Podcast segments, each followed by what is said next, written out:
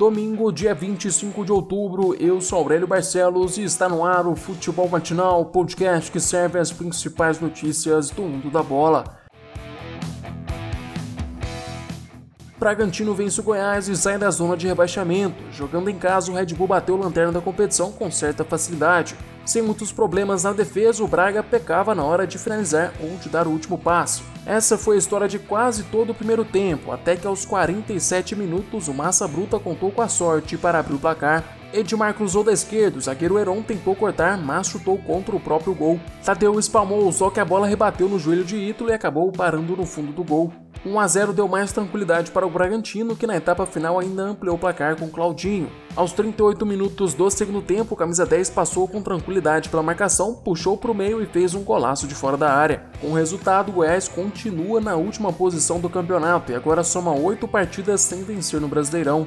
Enquanto isso, o Bragantino chega à marca de 19 pontos e deixa a zona de rebaixamento.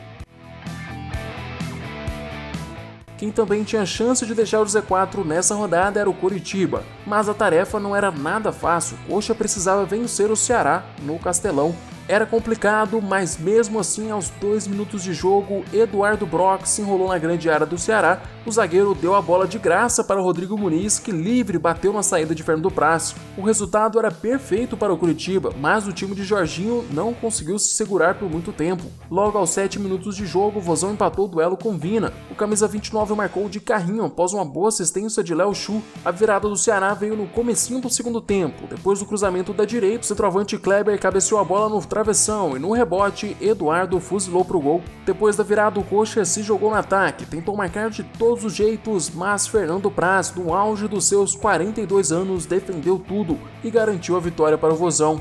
Com o resultado, o Coxa cai para vice-lanterna da competição, já o Ceará sobe para a oitava posição. Em Belo Horizonte, o Atlético Mineiro tropeçou mais uma vez e corre risco de ficar 5 pontos atrás de Flamengo ou Internacional.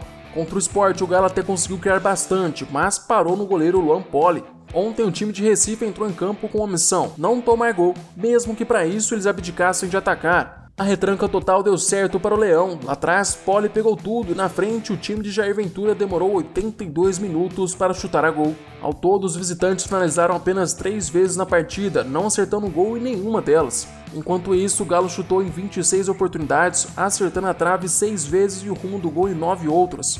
Com empate, o Atlético agora soma três partidas seguidas sem vencer. O resultado deixa o time de São Paulo em terceiro lugar com 32 pontos. Já o Sport soma 21 pontos e ocupa o 11 lugar. Hoje, às 4 horas da tarde, o Fluminense recebe o Santos no Maracanã. No mesmo horário, o Palmeiras visita o Atlético Goianiense no Estádio Olímpico. Mais tarde, às 6h15, o Internacional encara o Flamengo no Beira Rio. Também às 6h15 o Grêmio vai a Curitiba enfrentar o Atlético Paranaense. Na noite de hoje ainda tem duelo pela Copa do Brasil. São Paulo e Fortaleza definem a vaga para as quartas de final da competição no Morumbi. Lembrando que o primeiro jogo terminou 3 a 3. O confronto está marcado para as 8h30 da noite. Na Espanha, o Real Madrid bateu o Barcelona no El Clássico. No Camp Nou, os catalães chegaram à sua segunda derrota seguida na La Liga e viram o maior rival vencer por 3 a 1. A vitória dos merengues amenizam as críticas a Zidane. O treinador balançava no comando do Real depois de perder duas partidas seguidas em casa. Ontem nós vimos um primeiro tempo bastante movimentado, principalmente pelas dificuldades defensivas das duas equipes. Os espaços eram tantos que logo aos 5 minutos Benzema conseguiu tocar no meio de dois defensores do Barça e colocar Valverde cara a cara com Neto. Livre, o uruguaio bateu cruzado e abriu o placar. Três minutos depois, Messi lançou Jordi Alba nas costas da defesa madridista. O lateral esquerdo dominou com tranquilidade e tocou para Ansu Fati empatar o clássico. Com um gol, o espanhol de 17 anos se torna o jogador mais jovem a marcar no duelo entre Barcelona e Real Madrid. O 1 a 1 acabou durando até o intervalo. Nos 45 minutos finais, o Real Madrid passou a dominar o clássico, principalmente depois do pênalti marcado a favor dos merengues. O capitão Sérgio Ramos foi para a bola e converteu para o time de Zidane. Tomando conta das ações ofensivas, o Real começou a sofrer com Neto no gol catalão. O brasileiro fazia um excelente segundo tempo, brecando o ataque adversário, mas no finalzinho da partida, Neto tentou se antecipar a um lançamento. Ele não conseguiu segurar a bola e ela foi parar nos pés de Modric. O croata dominou, driblou o goleiro brasileiro, bateu de três dedos e deu números finais à partida.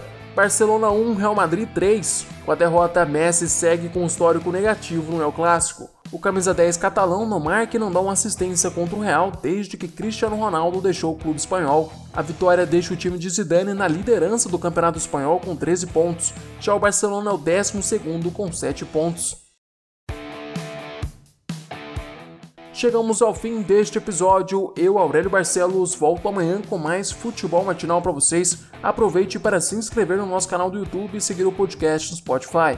Não se esqueça de compartilhar o podcast com seus amigos e familiares. Até mais!